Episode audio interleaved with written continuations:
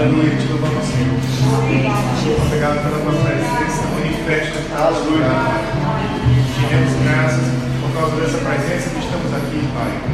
Te louvamos, Senhor, por tudo aquilo que o Senhor, planejou para essa noite, Pai. Eu te dando graças pela habilidade sendo criada em cada um de nós como nos relacionar com essa presença, como nos atrair a manifestação para situações que precisamos resolver nas nossas vidas, Pai. Eu te dou graças por cada um de nós, Pai, aprendendo a se relacionar com essa presença que já vive em nós, Pai. Obrigado, Senhor, pelos nossos olhos espirituais abertos e conscientes que nós carregamos o Deus vivo dentro de cada um de nós, Pai. Eu te louvo, Senhor, por essas verdades ficando claras, Pai. E nós considerando em todos os instantes e a cada dia, Pai, a presença de Deus que nós carregamos em nós, Pai. Eu te graças, Senhor, por tudo que o Senhor vai fazer essa noite, Pai, em nome. Aleluia. Glória a Deus. Pai, sentar bem. Aleluia. Então eu, sem ser boa tarde, é boa noite. Graças e paz, amém? Vamos falar do evangelho que a gente tem, amém? Então, quero dizer que é um grande prazer estar aqui. Primeira vez que eu estou vendo esse prédio. E eu fico feliz por, ver o que Deus tem feito nesse meio, né? É, sabe, eu fico mais feliz por gente participar de início. E quando a gente participa de um início, a gente entra numa hora de grande, a gente não tem ideia de como foi envolvido fé, oração, semeadura no início. Eu vejo que é uma oportunidade que Deus nos dá de fazer parte de coisas que estão começando, amém? Então, não despreze os pequenos começos, amém? Deus mais do que construindo estruturas de prédio está construindo estruturas em nós. Amém? Agora, eu quero que você vá comigo lá em 1 Tessalonicenses, capítulo 4. É o texto que você está lá. 1 Tessalonicenses, capítulo 4. Vamos ver aqui o versículo 13. 1 Tessalonicenses, capítulo 4.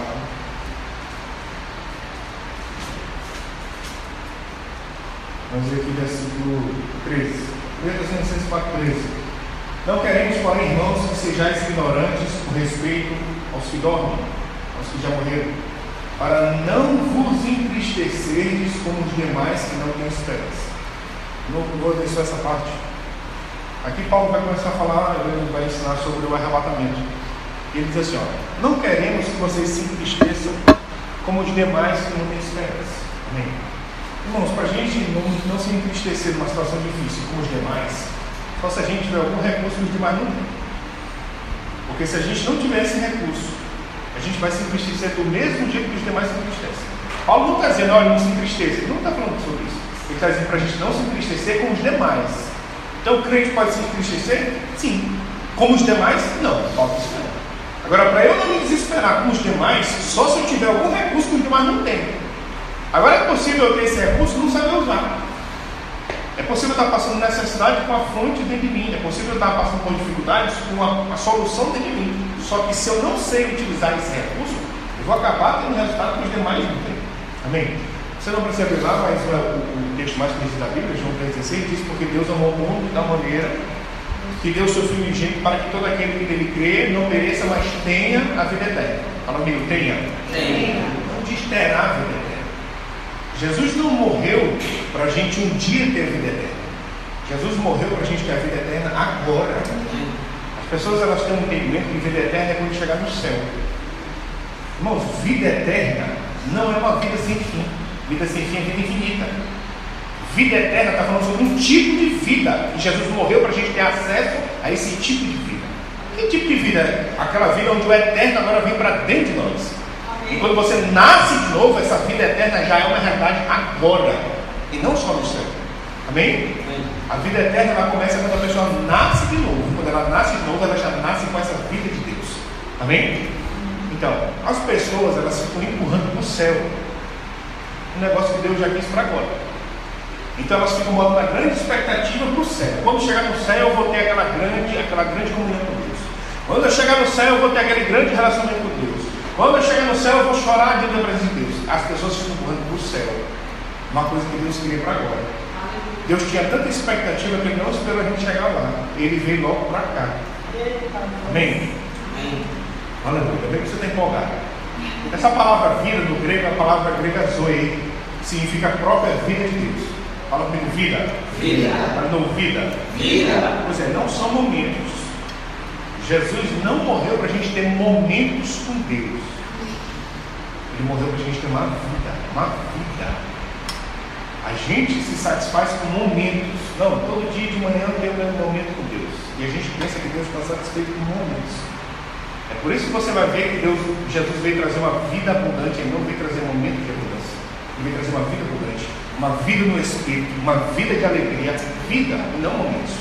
Amém? Em Efésios capítulo 5, você pode me lá? Efésios, capítulo 5, vamos ler aqui o versículo 28.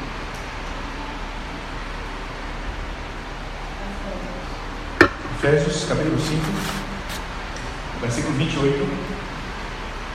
Se você ler depois, você vai ver que desde o versículo 22, Paulo começa a falar sobre casamento. Ele vai, falar, vai começar a falar sobre as esposas serem submissas aos maridos. E aí no versículo 28 ele vai começar a falar da parte dos maridos. Ele diz assim: Assim também os maridos devem amar sua mulher como ao próprio corpo. Quem ama a esposa, a si mesmo se ama. Olha o que Paulo está dizendo. Quem ama a esposa, a si mesmo se ama. Porque ninguém jamais odiou a própria carne. Antes a alimenta e dela cuida, como também Cristo faz com a igreja. Porque somos membros do seu corpo. Eis porque deixará o homem a seu pai e a sua mãe e se unirá à sua mulher. E se tornarão os dois uma só carne. Grande é esse mistério. Mas eu me refiro a Cristo e à igreja. Então Paulo está falando sobre as mulheres, se submissão dos maridos. Depois ele vem para os maridos diz, marido, Amai as vossas mulheres assim como Cristo amou a igreja. Aí ele diz: Quem ama a sua esposa, a si mesmo se ama. Olha o que ele está falando. Quem ama a sua esposa, a si mesmo se ama. Ninguém jamais maltratou a sua própria carne. Ele está chamando a esposa de a sua própria carne. Ele está dizendo que quando eu amo a esposa, eu estou me amando porque eu e ela somos uma só carne. Amém? Aí ele diz: Eis porque deixará o homem ao seu pai e à sua mãe iniciar a sua mulher. E se tornaram dois, uma só carne. Aí ele diz: grande é esse mistério. Mas ele fala: eu não estou falando de casamento com marido e mulher, não. Ele diz: eu estou falando de Cristo e a igreja. Amém? Presta atenção para cá.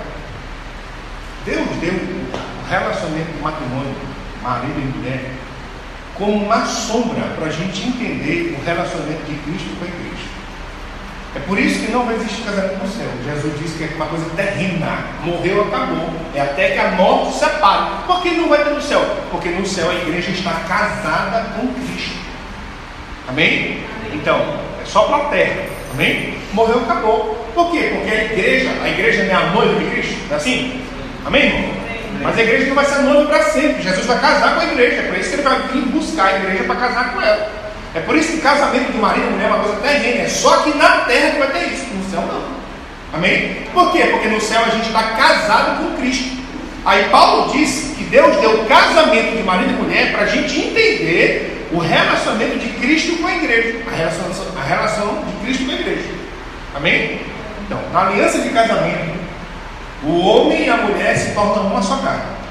Amém? Na nova aliança, que é o que a gente tem com Jesus, a Bíblia diz que a gente e ele se torna um só espírito. Porque em 1 Coríntios 16 diz que aquele que se une ao Senhor se torna um só espírito com ele. Então presta atenção. Marido e mulher se tornam nossa carne. Eu e Jesus nos tornamos um só espírito. Aí Deus dá o casamento de marido e mulher para eu entender o relação, a relação de Cristo com a igreja. Amém? Amém, irmão? Então bora dar mais um. Agora supor que quem é que é casado? por exemplo. Aí tu, de manhã, lá, amanhã de manhã, café da manhã, começou a conversar com o teu, teu corpo lá, uma hora. Então vocês estão aqui conversando, tendo comunhão, uma hora. Amém? Aí depois de uma hora vocês tomaram café da manhã, cada um foi para o seu lado. Um foi trabalhar, o outro foi fazer o quê? Aí imagina, por exemplo, meio-dia, teu cônjuge te liga, querendo falar alguma coisa contigo. Tu vai dizer para ele, não, não posso mais falar contigo hoje, porque eu já falei contigo hoje uma hora. Imagina, teve uma hora de comunhão com o teu curso de manhã. Aí meio-dia ele precisa falar contigo. Tu vai dizer para ele, não, agora é só amanhã, porque eu só tenho para ti uma hora por dia pela manhã. Tu vai fazer isso? Vai, irmão? Não. Mas as pessoas estão dizendo. E elas estão achando que é isso que é a relação de Jesus com a igreja. Então, como é que ele enxerga o devocional? O que é o devocional? Ah, é aquele momento que eu tiro lá para ler a Bíblia e orar por dia. Como é que o crente enxerga o devocional? Com uma obrigação, uma meta religiosa que ele tem que bater todo dia.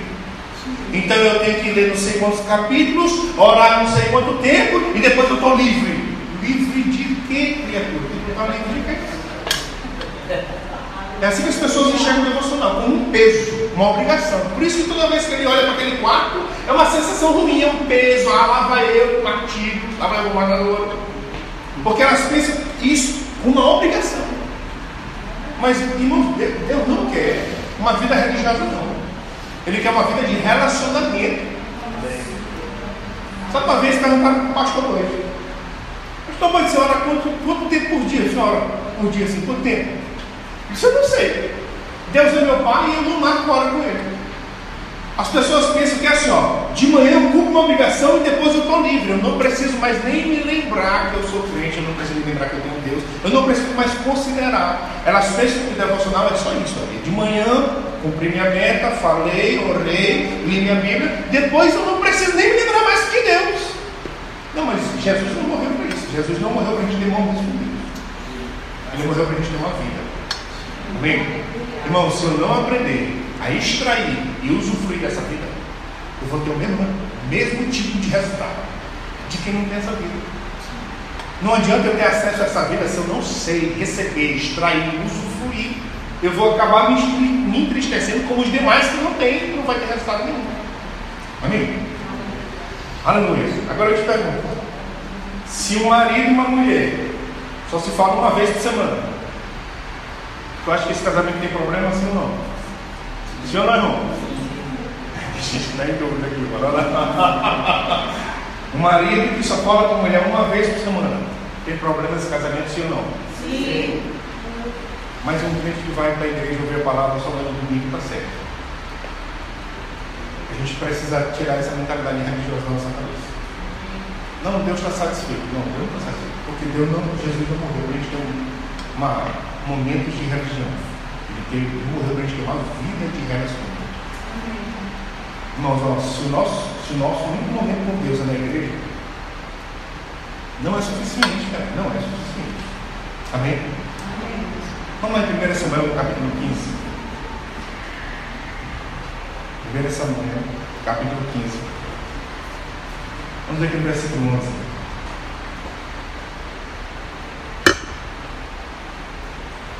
Primeiro Samuel, capítulo 15, no versículo 11. Bora ler aqui o que, Deus diz. Deus disse.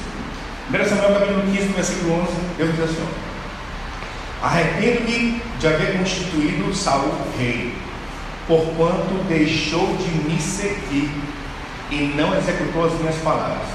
Então você vai estudar as histórias do reinado de Israel. Saul foi o primeiro rei de Israel. Não foi votação, não foi eleição, foi Deus que disse, ó, Saul é o primeiro. Acabou. Agora olha o que Deus disse sobre essa pessoa que ele mesmo levantou. Eu me arrependo de ter constituído Saul como rei, porque ele deixou de me seguir. Amém? Eu te pergunto, se ele deixou de seguir Deus, teve um momento que ele seguia? Sim ou não? Sim. Ele era fiel. Por isso que Deus levantou ele. Mas existe um momento que ele deixou de seguir. Sabe, uma das coisas que a falta de comunhão com Deus vai fazer é isso. Pela falta de comunhão, pela falta de relacionamento com Deus, a pessoa não percebe que Deus começou a ir para um lado e ele está indo para o outro. Existe um tempo que ele seguia Deus. Mas conforme esse relacionamento vai ficando cada vez mais distante, ele não percebe que Deus está tomando um caminho e ele está indo para o outro. Se esse relacionamento fosse contínuo, se fosse diário, contínuo, cada vez que Deus muda de direção, a pessoa ia perceber. Amém?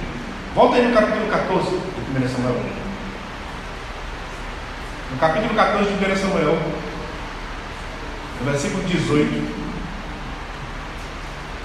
1 Samuel, capítulo 14, no versículo 18, diz assim: Saul aqui está no momento de uma guerra, e preste atenção no que ele vai fazer aqui. O versículo 18 diz: Saul disse a Elias: Traze aqui a arca de Deus porque naquele dia ela estava com os filhos de Israel. Enquanto Saul falava ao sacerdote, o alvoroço que havia no arraial dos filisteus crescia mais e mais. Pelo que disse Saul ao sacerdote: Desiste de trazer a arca. Então você sabe que no Antigo Testamento a presença de Deus está dentro da arca da aliança. Amém? Amém, irmãos? A presença de Deus está dentro daquela arca, dentro daquela caixa. Eles estão dentro de uma guerra. Quem dá a vitória é Deus. Saul ainda quis buscar a arca. Falou para o sacerdote: vai trazer a arca. Só que enquanto o sacerdote foi buscar a arca, o arraial dos inimigos começou a fazer zoado, porque estão no meio de uma guerra. E por causa dessa urgência da batalha, ele vira para o sacerdote e diz: desiste de trazer a presença de Deus. Bora na força do braço dele. É assim que muitos cristãos estão vivendo a vida dele. Por causa de coisa urgente, ele está desistindo da presença de Deus. Não, deixa que eu vou lá e resolvo na força do meu braço. Sabe, eu quero que você entenda uma coisa. Na força do seu braço, você pode conseguir até algum resultado por algum tempo. Mas você não vai conseguir todo o resultado por todo o tempo. Porque uma hora teu braço vai cansar. Uma hora teu braço vai cansar. Uma hora teu dinheiro vai acabar. Uma hora teus contatos vão acabar. Irmãos, na força do braço, você vai conseguir resultado. Algum resultado por algum tempo mas não todo o resultado e por todo o tempo. Você vai ver que Saúl ele adquiriu essa característica. Ele vai abandonar a presença por causa de coisas urgentes. Aqui no meio uma guerra. Ia fazer a coisa certa. Mas as pressões do dia a dia dando pressão. Bora, resolve, resolve, resolve. Ele largou a presença para resolver o problema. Você vai ver no capítulo 13, ele vai fazer isso. O profeta Samuel tinha dito: me espera sete dias que eu vou apresentar o sacerdote quando eu chegar, eu vou apresentar o sacrifício quando eu chegar. Ele não esperou. E ele vai dizer para o profeta: é porque o povo está indo embora e eu, pressionado pelas circunstâncias, eu fiz isso aqui. Essa é uma característica que ele vai adotar. Por causa das circunstâncias, ele vai deixar de buscar Deus e a presença de Deus. Amém? Agora, olha aí no versículo 23. No versículo 23 diz assim: Assim livrou o Senhor a Israel naquele dia e a batalha passou além de Bet Avon. Fala comigo, livrou o Senhor, naquele dia. Presta atenção, Saul acabou de dizer: desiste de trazer a presença, desiste, bora lá para a batalha. Mesmo ele desistindo de trazer a presença e indo para a batalha, Deus deu um livramento naquele dia. Amém? É isso que as pessoas se iludem. Eu não preciso ficar buscando Deus toda hora, no quarto, trancado, porque na força do meu braço eu consigo resultado. Aqui, ó. Ele desistiu da presença, mesmo assim teve livramento naquele dia. Sim, teve naquele dia. Mas por quanto tempo ele vai conseguir ter resultado sem buscar Deus? É isso que as pessoas estão iludidas. Porque uma vez ou algumas vezes deu certo, ela pensa que para sempre vai funcionar. Não vai, não vai. Porque vai ter uma hora que o teu braço vai cansar, o teu braço teus contatos vão acabar, o teu dinheiro vai acabar, vai ter uma hora que é só Deus que pode resolver. Amém? Sabe, imagina, por exemplo, se a gente pegar uma bicicleta e começar a pedalar bem rápido aqui. A gente tem nessa rua aqui, pedalando bem rápido a bicicleta. Na hora que a gente parar de pedalar, a bicicleta vai cair no mesmo instante? Não, ainda vai no embalo. Tem crente que está no embalo de coisas que ele fez lá atrás de oração, meditação na palavra. Só que ele não entende que ele está colhendo do que ele plantou lá atrás. Ele não está mais plantando hoje. Ele não está entendendo que essa bicicleta dele vai cair. Ele está pensando que ele vai, que vai andar para sempre com as primeiras pedaladas que ele deu. Não vai. Se a pessoa não voltar a pedalar, essa bicicleta vai cair. Ela vai cair. Amém? No capítulo 6 de Atos, você pode vir lá. Capítulo 6. Vamos aqui no versículo 1.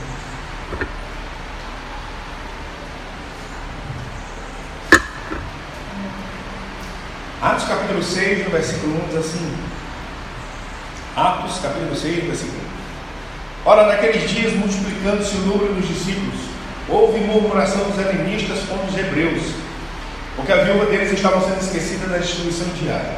Então os doze, os doze apóstolos, convocaram a comunidade dos discípulos e disseram: Não é razoável que nós abandonemos a palavra de Deus para servir as mesas mas, irmãos, escolhi entre vós sete homens de boa reputação, cheios de espírito e sabedoria, aos quais encarregaremos deste serviço. Quanto a nós, apóstolos, nos consagraremos à oração e ao ministério da palavra. Então preste atenção. Jesus foi embora para o céu.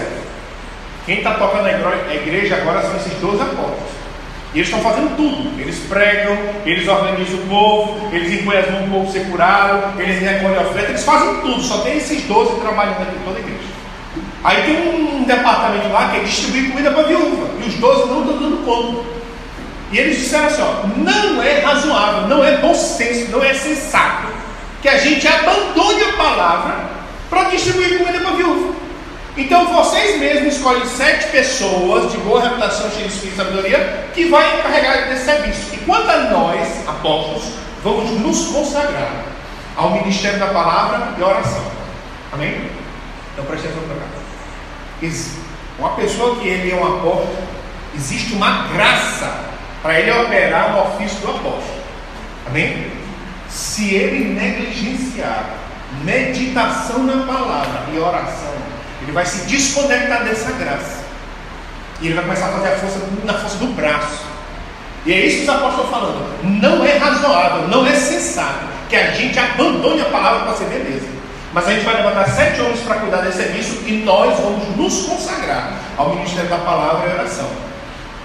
Tudo aquilo que Deus te chamou para fazer, existe uma graça. Que a graça é a força que Deus supre. Porque no teu braço tu vai cansar, cara, tu vai cansar. Mas existe a graça, a força que Deus supre. Existe, está lá, disponível, para trazer resultados para a gente naquela área. Agora, se a gente negligenciar uma vida de comunhão e meditação na palavra, a gente vai se desconectar da graça. E vai começar a fazer na força, na força. Eu volto a te dizer, na força você pode ter até algum resultado por algum tempo. Todo o resultado, por todo o tempo, você não vai ter nada. Só na força que Deus supre. Irmãos, ó, deixa eu falar uma coisa. É possível uma pessoa estar aqui hoje nesse culto e não receber nada do que está sendo ministrado. Amém? Amém? É possível a graça de Deus estar disponível para um crente e ele não receber do que está disponível para ele. Não se trata só uma questão de se Deus quer, é uma questão dele ter habilidade para receber o que Deus já quis dar. É disso que eu estou falando. Amém? Em 1 Timóteo capítulo 4, capítulo 4, 1 Timóteo, capítulo 4. Vamos ver aqui no versículo 12. 1 Timóteo, capítulo 4 no versículo 12. 1 Timóteo capítulo 4, no versículo 12, Paulo escreve para Timóteo e diz assim: Ninguém despreze a tua mocidade, pelo contrário, torna-te padrão dos fiéis. Presta atenção para cá. Quando você vai ler, desde o livro de Atos, você vai descobrir que quem fundou essa igreja aqui foi Paulo, na cidade de Éfeso. E passaram alguns pastores por lá. E uma das pessoas que Paulo botou lá para pastorear foi Timóteo. Então agora Paulo está longe, Timóteo está pastoreando a igreja de Éfeso e Paulo está escrevendo para Timóteo, orientando como ele vai fazer. E uma das coisas que ele diz em 1 Timóteo é: Timóteo, não deixa ninguém desprezar a tua mocidade. Os estudiosos dizem que a igreja de Éfeso era a maior igreja e mais importante da época da Bíblia. Só para você ter uma noção, as pessoas dizem, os estudiosos dizem que depois que João saiu da ilha de foi para Éfeso que ele foi. Maria, mãe de Jesus, depois que fugiu de Jerusalém, foi para Éfeso. Tamanha era a importância daquela igreja. Essa era a maior igreja da época da Bíblia. Aí Paulo botou Timóteo para pastorear aquela igreja. Quem é Timóteo? Timóteo é bem novinho. Ele é bem novinho. E as pessoas estão olhando para ele e pensando: o que esse menino pode me ensinar? E é isso que Paulo está dizendo: não deixe ninguém desprezar a nossa idade, porque ele é o pastor da maior igreja da época e ele é bem novinho. Então, para você entender o contexto de 1 Timóteo, a igreja está crescendo de forma acelerada. Pessoas estão nascendo novo e estão indo para lá para congregar na igreja. Amém? Então fala comigo em 1 Timóteo. A igreja está crescendo de forma acelerada. Só que entre 1 Timóteo e 2 Timóteo aconteceu o ensino de Roma. E por causa do ensino de Roma, agora os crentes vão ser perseguidos. perseguidos. Em todos os lugares estão sendo perseguidos, inclusive lá em Éfeso. E por causa disso, agora, entre 1 Timóteo e 2 Timóteo, tem essa perseguição. E o contexto de 2 Timóteo, a igreja agora está secando, a igreja está secando, porque ninguém quer ficar lá dentro da igreja, porque os cristãos estão sendo perseguidos. Aí, em 2 Timóteo, eu quero que você abra comigo lá, eu quero te mostrar o que, que Paulo diz para ele. 2 Timóteo, capítulo 1, Vamos ver aqui no versículo 6. 2 Timóteo, capítulo 1, no versículo 6, Paulo diz assim: Por esta razão, pois, te admoesto que reavives o dom de Deus que há em ti, pela imposição das minhas mãos, porque Deus não nos tem dado espírito de covardia, mas de poder, de amor, de moderação. Não te envergonhes, portanto, do testemunho do nosso Senhor Jesus, nem do seu encarcerado que sou eu. Pelo contrário, participa comigo dos sofrimentos a favor do Evangelho, segundo o poder de Deus. Então, qual é a realidade de 2 Timóteo? A igreja está secando, o povo está saindo, o pastor que Paulo botou lá está com medo, não está operando o dom. E Paulo está dizendo, rapaz, pelo amor de Deus, reavive o dom. Deus não te deu espírito de covardia. Por quê? Ele está com medo, cara, ele está com medo. Os crentes estão sendo perseguidos, ele é o cabeça daquela igreja, ele está com medo. Então ele não está operando o dom, ele está acovardado. E Paulo está preso. Paulo disse: Não tive vergonha do, do encarcerado que sou eu. Paulo estava preso nessa ocasião. Não, presta atenção. Imagina uma igreja aí, sei lá, de 50 mil pessoas. O povo está sacando, o povo está fugindo, cara. A igreja está sacando. O pastor que Paulo botou lá está acovardado, não sabe o que fazer, está com medo. E Paulo, o único que poderia salvar aquela igreja, está preso, cara, não pode ir lá. Qual é a única solução para essa igreja não se acabar? Está aqui, 2 Timóteo aqui, 2 Timóteo, capítulo 2, vai comigo aqui, 2 Timóteo, capítulo 2, no versículo 1. 2 Timóteo capítulo 2, versículo 1, ele diz: Tu, pois, filho meu, fortifica-te na graça que está em Cristo Jesus. Isso é muito. Os cristãos sendo perseguidos, a igreja está secando, o pastor está covardado e Paulo poderia resolver, mas Paulo está preso. Qual a única solução, Timóteo? Tu vai ter que se fortificar na graça que está disponível em Cristo Jesus. Porque na tua força essa obra vai fechar, o teu dinheiro ela vai fechar, os teus contatos os cristãos vão fugir. Mas se tu aprender a atrair a graça de Deus para ele, a graça de Deus vai manter e vai crescer. Todos nós vamos ter que aprender a fazer isso. Nos fortalecer na graça que já está disponível. Lá em Efésios capítulo 6, você pode me lá? Efésios capítulo 6. Vamos ver aqui no versículo 10. Efésios capítulo 6, no versículo 10, Paulo diz assim, Efésios 6, 10. Quanto ao mais, sede fortalecidos no Senhor e na força do seu poder. Fala comigo, se fortalecer, se fortalecer no, Senhor, Senhor, e na força do seu poder. É a mesma coisa que ele diz para Timóteo. Te fortifica na graça que está em Jesus. Pois é, Efésios diz: fortalecemos no Senhor e na força do seu poder. Irmãos, a Bíblia não manda a gente ser forte, a gente mesmo não. Ela não manda você forte na, na, tua força, no teu dinheiro, nos contatos. Ela manda você se fortalecer no Senhor e na força do poder dele. Agora é você que se fortalece no poder dele, o poder dele, mas você se fortalece no poder dele. Você se fortifica na graça dele, mas é você que faz isso. Eu já contei isso, eu vou contar de novo. Na época dos dirigíveis, o irmão Reino conta que um desses dirigíveis passou por onde ele estava e quando o dirigível pousava, a forma de manter aquele dirigível no chão, do dirigível vinham várias cordas e vários homens pegavam nas cordas para manter aquele dirigível no chão, enquanto havia troca de, de passageiro, tripulação, essas coisas. E morreu conta que em determinado momento o dirigível estava lá no chão, e vários homens segurando nas cordas, e deu um vento, de repente, que o vento levantou o dirigível de uma vez só. E não deu tempo de alguns soltarem as cordas. E quando levantou o voo, alguns foram junto com o dirigível segurando a corda. Só que quem é que vai conseguir segurar a corda para sempre na própria força? Não vai conseguir, cara. E morrendo quando ele estava numa equipe de televisão lá e começou a mostrar. As pessoas de tempos em tempos, conforme o tempo ia passando, povo ia perdendo a força, cara. Ia soltando a corda e caindo. Mas teve só uma pessoa que ficou até o final. Passou não sei quanto tempo lá, conseguiu trazer o dirigível de novo para o chão e só estava esse rapaz preso lá e ele ficou vivo. E aí foram entrevistar ele perguntando como ele conseguiu se manter segurando aquela corda por tanto tempo se todos os companheiros dele perderam a força e caíram. Ele disse, quando o vento bateu e o dirigível levantou fogo, eu vi que ele não ia descer, eu peguei a corda e amarrei na cintura. Não foi a força dele que manteve ele, foi a força da corda. E Paulo diz: fortalecei-vos no Senhor e na força do seu poder. Tua força vai acabar, o teu braço vai cansar. Você precisa aprender a se fortalecer nessa corda, se enrolar com ela, e deixar ela fazer o trabalho.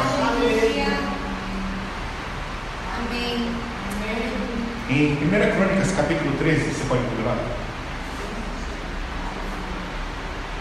1 Crônicas, capítulo 13. Vamos ler no versículo 3.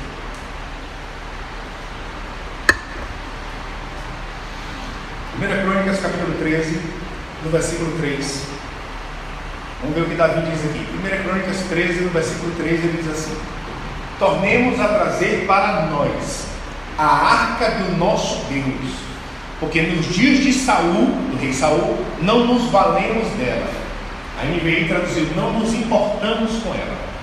Está aqui a característica do reinado de Saul. Qual é a característica do reinado de Saul? Não se importava com a presença de Deus. O próprio Saul disse: desiste de trazer a presença. Agora Davi é o rei. E quando Davi é o rei, o que Davi diz? Vamos trazer de volta a arca para o nosso meio. Porque nos dias de Saul a gente não se importou com ela. Eu quero te mostrar como é que Davi conduz o reinado dele. Lá em 2 Samuel, capítulo 5, você pode lembrar? 2 Samuel, capítulo 5. Vamos ver aqui no versículo 18. 2 Samuel, capítulo 5, no versículo 18, diz assim: 2 Samuel, capítulo 5, no versículo 18, diz assim: Mas vieram os filisteus e se estenderam pelo vale dos Refaíns. Davi consultou o Senhor, dizendo: Subirei contra os filisteus, entregar-nos lá nas mãos. Respondeu o Senhor: Sobe, porque certamente entregarei os filisteus nas tuas mãos. Pula comigo o versículo 22. Os filisteus tornaram a subir e se estender pelo vale dos Refaíns. Davi consultou o Senhor, e este lhe respondeu: Não subirás, rodeia por detrás deles e ataca os poderões das Amoreiras. Então preste atenção, aqui Davi é rei. Davi está no meio de uma guerra. A gente já viu como Saul se conduz no meio da guerra. Como é? Desiste da arca e bora para cima. Agora bora ver Davi no meio da guerra. Aqui os filisteus subindo pelo vale dos Refaíns. O que Davi vai fazer? Vai consultar Deus. Ele não vai dizer desista da presença e bora na, na espada. Não, vai consultar. E Deus diz: sobe. Sobe que eu vou te dar vitória. Rapaz, poucos versículos depois, de novo, os mesmos inimigos filisteus, vindo pelo mesmo lugar, no Vale dos Refaíns. A Bíblia diz que Davi vai consultar de novo Deus. Cara, Deus não tinha dito como era para fazer. O que a gente ia pensar? Eu, eu não preciso perguntar para Deus, eu não preciso ficar três horas no quarto orando para saber, porque Deus já me disse como fazer a primeira vez. Sabe, irmão? Experiências, elas fazem com que a gente fique muitas vezes nos tornando independentes. Eu não preciso não, porque eu já sei. E se Deus quer fazer de uma forma diferente? Está aqui Davi, segundo o coração de Deus, o que ele vai fazer? Ele vai consultar. São os mesmos inimigos no mesmo lugar. E o que Deus vai dizer? Não sobe não. Rodeia por detrás e ataca pelas amoreiras. Entende? Está aqui. Como é que Davi conduz o reinado dele? Considerando Deus. Consultando Deus. Perguntando, perguntando. Amém? Aí para ver qual é o resultado que Davi tem desse hábito de ele consultar Deus. Vamos lá em 1 Crônicas, capítulo 18. 1 Crônicas, capítulo 18. Vamos ver aqui no versículo 6. 1 Crônicas, capítulo 18. No versículo 6 diz assim: Davi pôs guarnições nas sírias de Damasco, e os sírios ficaram por servos de Davi e lhe pagavam tributo, e o Senhor dava vitórias a Davi por onde quer que ia. Pula comigo no versículo 13. E pôs guarnições em Edom, e todos os edomitas ficaram por servos de Davi, e o Senhor dava vitórias a Davi por onde quer que ia. Duas vezes nesse capítulo você vai ler essa expressão. O Senhor dava vitórias para Davi por onde quer que ele fosse. Não importa quão difícil era aquela região montanhosa, não importa que tipo de inimigo era, não importa qual o tamanho do exército, o Senhor dava vitórias a Davi por onde quer que ele ia. Irmãos, ó, numa linguagem bem clara, Davi não conhece o que é derrota. Onde quer que ele fosse, seja com quem fosse enfrentar, o Senhor dava vitórias. Não é que ele ganhava, o Senhor dava vitórias a Davi. Por quê? Porque onde Davi fosse, Davi perguntava: Senhor, como eu faço? Me orienta, considerando a presença de Deus que carregava. Irmão, isso aqui não estava disponível só para Davi, não. Isso não estava disponível só para o Antigo Testamento. Você não precisa ver lá, mas 2 Coríntios 2,14, Paulo diz: Graças, porém, a Deus, que em Cristo sempre somos conduzidos em triunfo. Aleluia. Ei, bora lá, bora lá, que não está carregando. Bora lá, 2 Coríntios, é sempre é demais, né? Sempre. 2 Coríntios, capítulo 2, vamos ver no versículo 14. 2 Coríntios, capítulo 2, versículo 14. Paulo diz assim: Graças, porém, a Deus que em Cristo, quem está em Cristo aqui? Graças, porém, a Deus que em Cristo sempre, fala comigo, sempre, né? sempre. fala de novo, sempre. sempre, sempre nos conduz em triunfo, por meio de nós manifesta em todo lugar a fragrância do seu conhecimento. Sempre nos conduz em triunfo, sempre. É isso que está disponível para nós. Sempre, sempre. Mas a gente está fazendo como Davi? Senhor, o que eu faço? Ele está fazendo como Saul? Desiste da presença e vai na força do braço.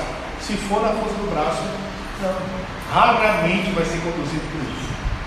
Mas se for considerando a presença, sempre, sempre, sempre, sempre seremos conduzidos por isso. Amém. Eu quero que você vá comigo lá em 1 Samuel capítulo 30. 1 Samuel capítulo 30. Você pode deixar aberto aí. 1 Samuel capítulo 30, versículo 1.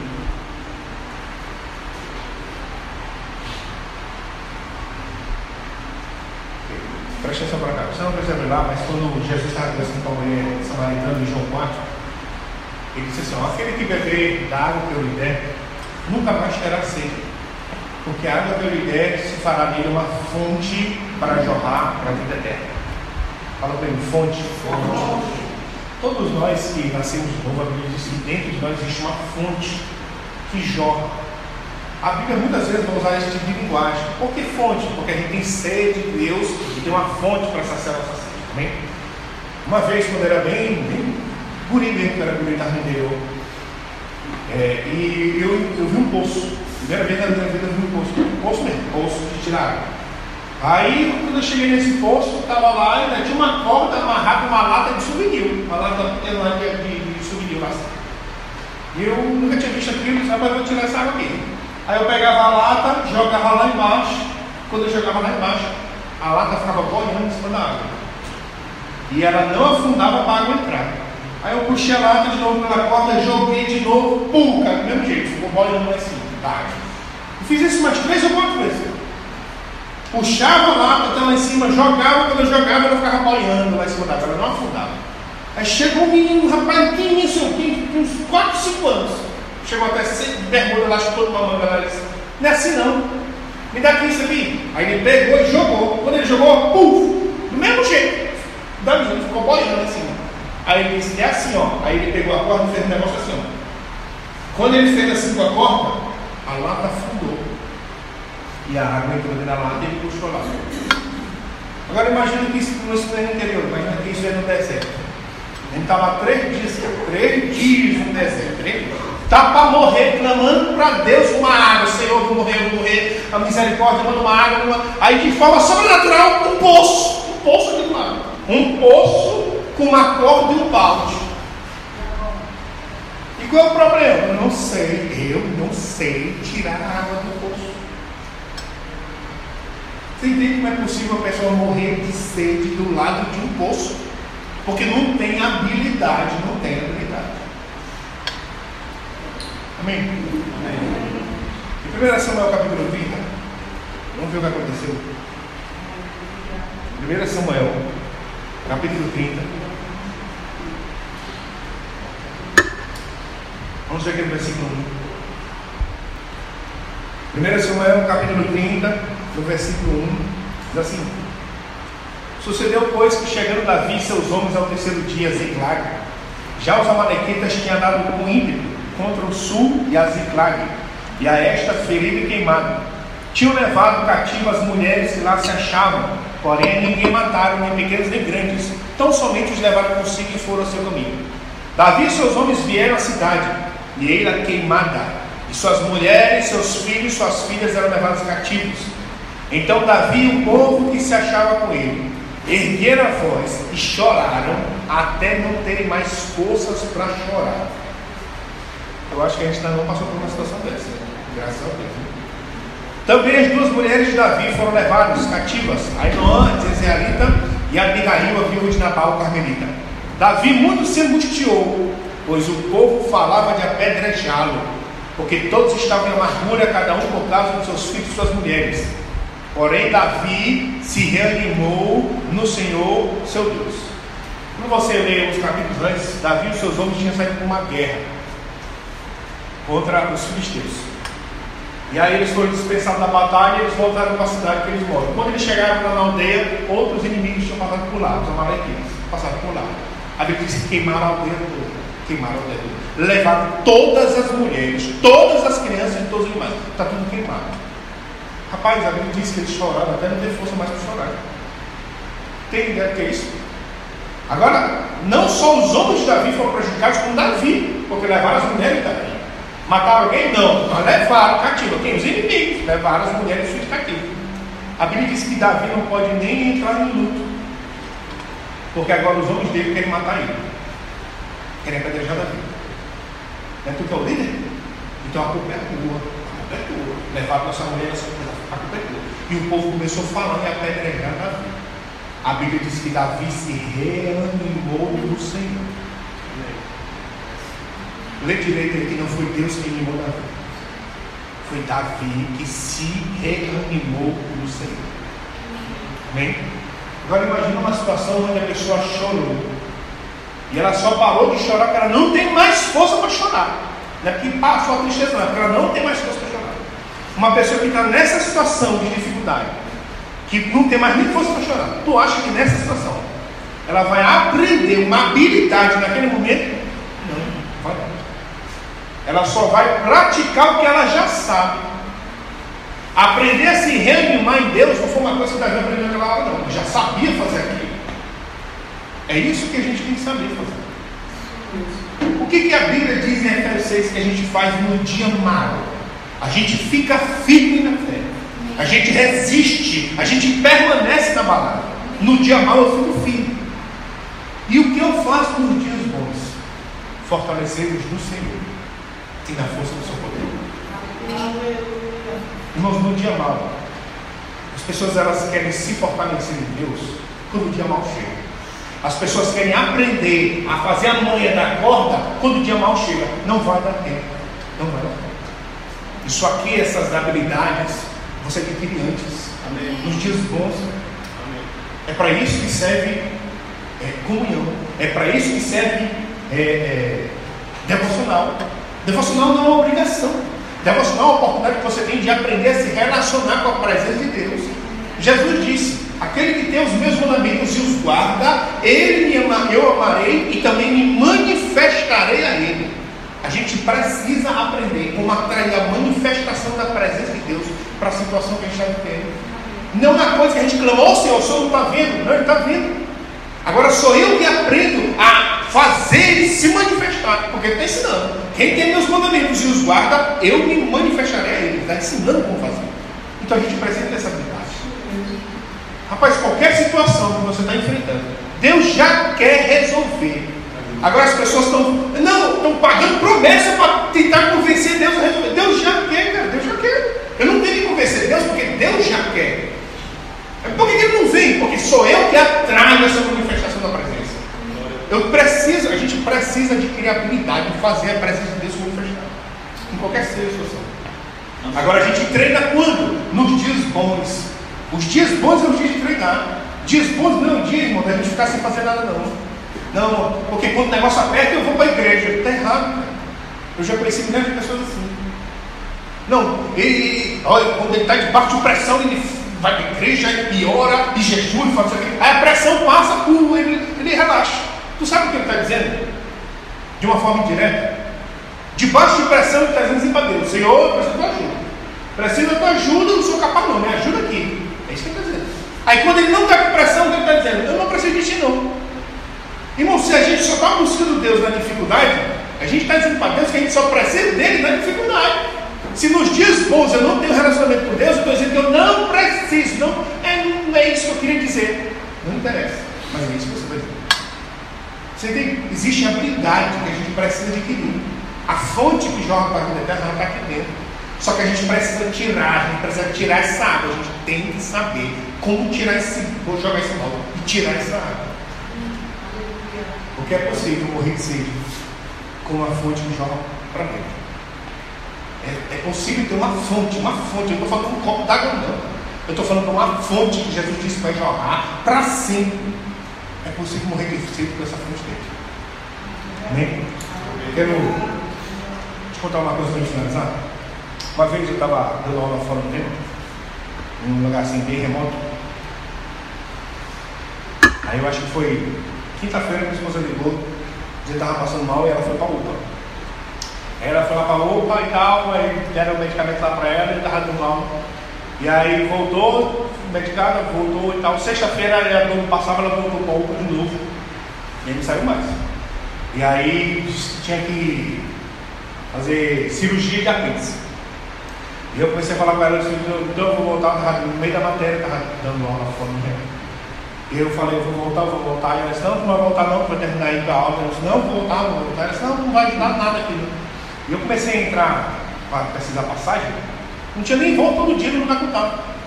O próximo voo que ia ter para São Luís era como se fosse um dois dias depois. E um dia depois, ou Deus resolveu ou ele já morreu. Sabe, naquela época, ela estava lá na UPA e a gente não tinha plano naquela época. E aí queriam levar ela para o socorrão. Aí, não, eu quero, eu quero levar ela para o socorrão, vou fazer cirurgia lá de, de barriga aberta, não sei o quê. E eu comecei a fazer o que eu aprendi, o que você aprende aqui. Creio que o coração você acabou, vou fazer o quê?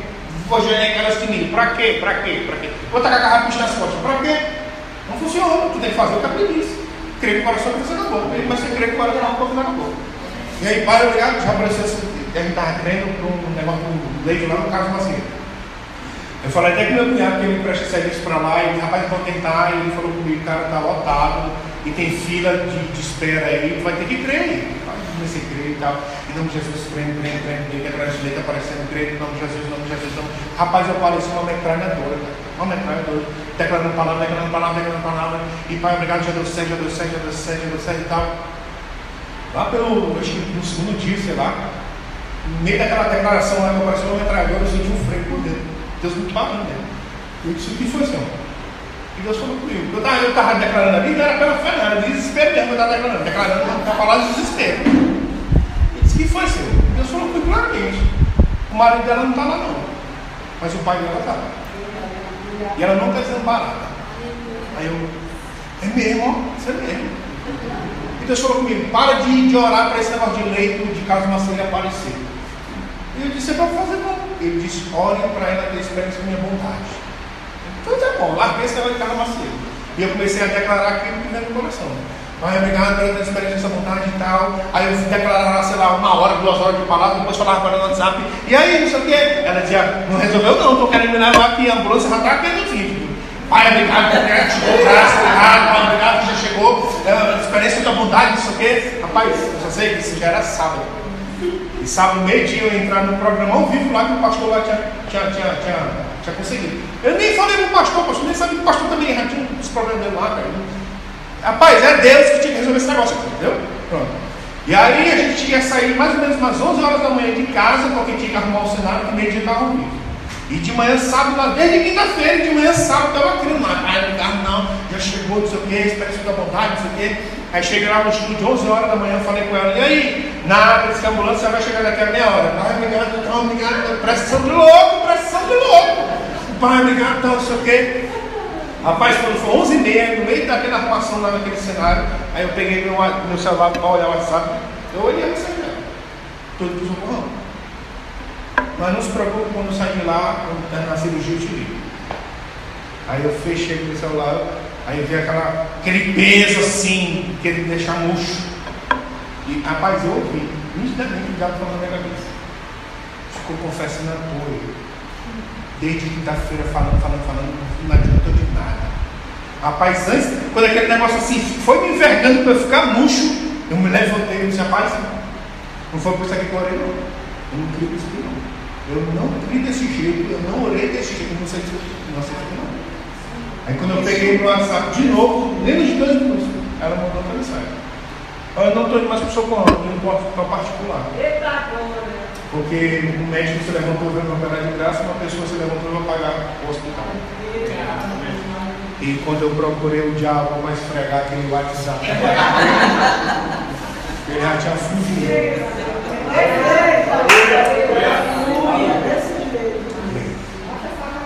Sabe, eu tenho um amigo, vou finalizar com isso, um amigo. Na primeira, na primeira onda do Covid, ele foi internado. E estava no quarto, ele não tinha descido ainda, mas ele estava no quarto e ele estava já com dificuldade de respirar, já estava alguns dias internado. E teve um dia que ele levantou, ele acordou, quando ele levantou, ele olhou para a porta, ele viu os enfermeiros de branco com uma maca chegando. Ele entendeu que ele ia ser entubado. Quando ele olhou aqueles enfermeiros, ele não tinha mais parente, tinha, porque está isolado. E ele olhou aqueles enfermeiros chegando ele disse que falou assim, pai, eu vou. Mas eu volto, eu volto, porque o Senhor me prometeu 70 a 80 anos. Eu vou, mas eu volto. Foi, foi entubado e voltou. Graças a Deus. Sabe, eu quero te falar irmão, que um dia, um dia, um dia vai ser só tu, Deus e a tua capacidade de receber de Deus. É só isso.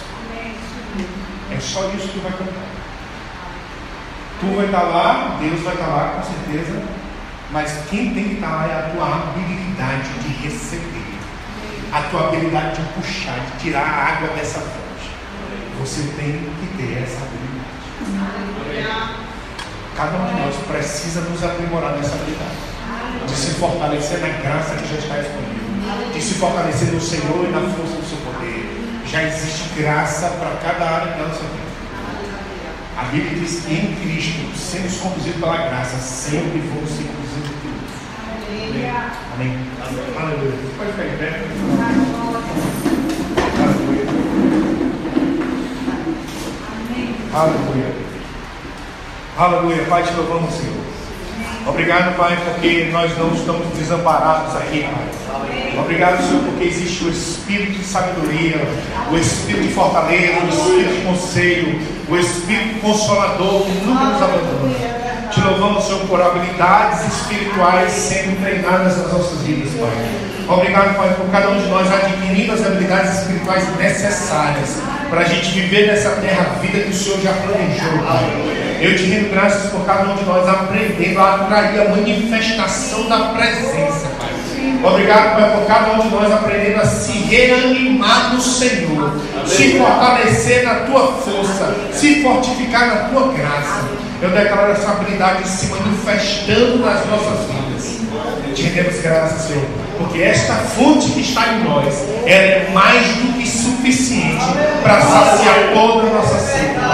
Obrigado, Pai, por essa habilidade de tirar águas das fontes de salvação, Pai. Eu te rendo Senhor. Te rendemos graças, Senhor. Obrigado, Pai, porque não vamos nos entristecer nos demais, porque nós temos uma fonte que os demais não têm, Pai.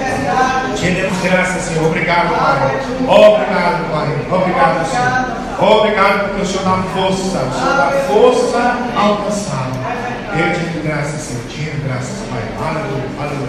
Sabe, deixa eu te falar uma coisa que eu lembrei. A Bíblia diz que Deus dá força para o cansado. Assim? Não é interessante que Deus não dá descanso para o cansado? O cara está cansado, está cansadão, ele te dá descanso. Não, Deus não dá descanso para o cansado. Deus dá força para o cansado. Mas como que essa força vem? Pela força que Deus usa. A graça. Pra, irmão, cada vez. Olha, eu vou te falar uma coisa que eu tenho percebido por experiência. Cada área que a gente está se cansando, se cansando, se cansando, se cansando. É que a gente não está fazendo a força que Deus usa. A gente está fazendo a nossa força. Mas existe uma forma lá, cara, existe uma forma como Deus quer que você faça. Se você descobrir no, no relacionamento com Deus essa forma, e tu começar a operar dessa forma, tu vai ver que tu não vai se cansar e tu vai ter mais resultados. Seja para qualquer área for. seja para quem é pregador, para quem é vendedor, não interessa, para qualquer área que você está fazendo alguma coisa, existe uma graça, uma habilidade de, de, de vida. Se você aprender a se relacionar com essa presença e, e, e pegar essa veia de, de, dessa força que Deus supre, você vai ter mais resultado. E você não vai se cansar porque não é na tua força. Amém. Amém. Existe graça para tudo. Graça para tudo. É Graça para tudo. Rapaz, eu achava antes que só tinha graça para essas coisas de igreja. Não, se vai pregar tem que ter graça. Se vai servir tem que ter graça. É, mas depois eu descobri que tem graça para tudo, cara. Graça para tudo. Graça, graça na, na casa, graça para cuidar um filho que não quer saber das coisas de Deus. O cara tem graça para tudo, cara. Graça para lidar com um adolescente que está querendo se revelar com o pai. O cara tem graça para tudo. Tem graça para Para qualquer situação, tu vai ter que escolher se tu vai fazer da forma como tu quer ou se tu vai fazer de uma forma como Deus supre. Da força que Deus supre. Qualquer situação tem graça. Graça para lidar com o pai e mãe, graça para lidar com o filho, graça para lidar com o chefe, graça para lidar com pessoas difíceis. O cara tem graça para tudo, tem graça. Amém.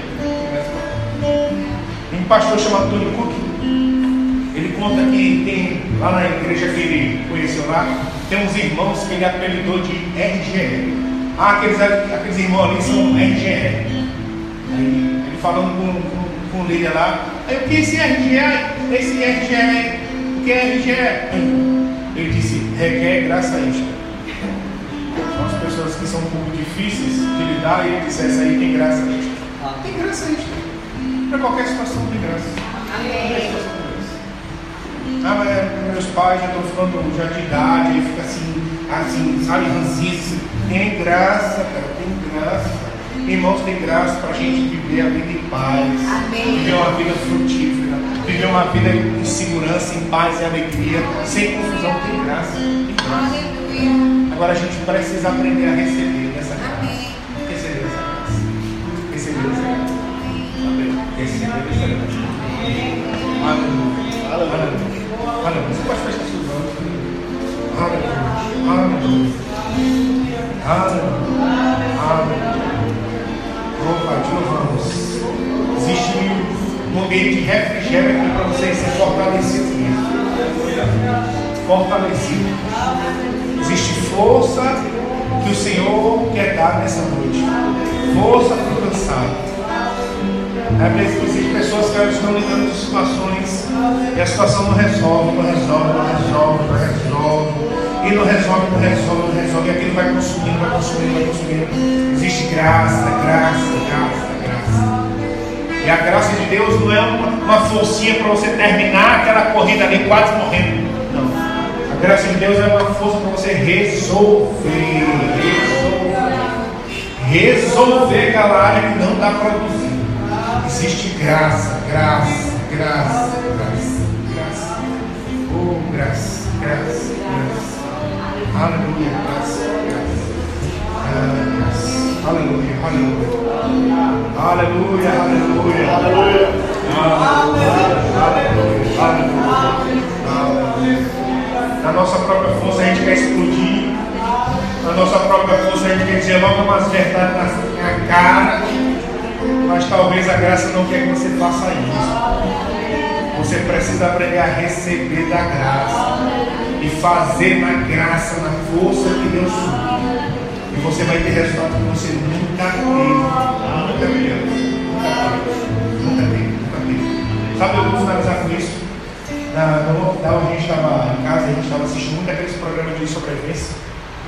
De fazer fogo com pau, sabe como é? Pega dois pau e cara. Eu muito desse programa aí. E aí meu filho também assistia muito comigo. E aí todos os dias eu volto ele para ler um capítulo de um livro que eu passo para ele. Só que no, no lockdown, além do capítulo livro, eu botava ele para orar, acho uns 30 minutos eu capítulos. Sabe, de tanto ele ler esses capítulos, ele já ele vai ler e já, assim, já está quase de boa. Mas para orar, eu me uma enrolação. Ele tem 14 anos. Eu falar, agora tu vai lá, entra no escritório, fica lá e ora lá meia hora capítulos. Ele já ia, ele já era, assim, ele já ia contra a vontade dele.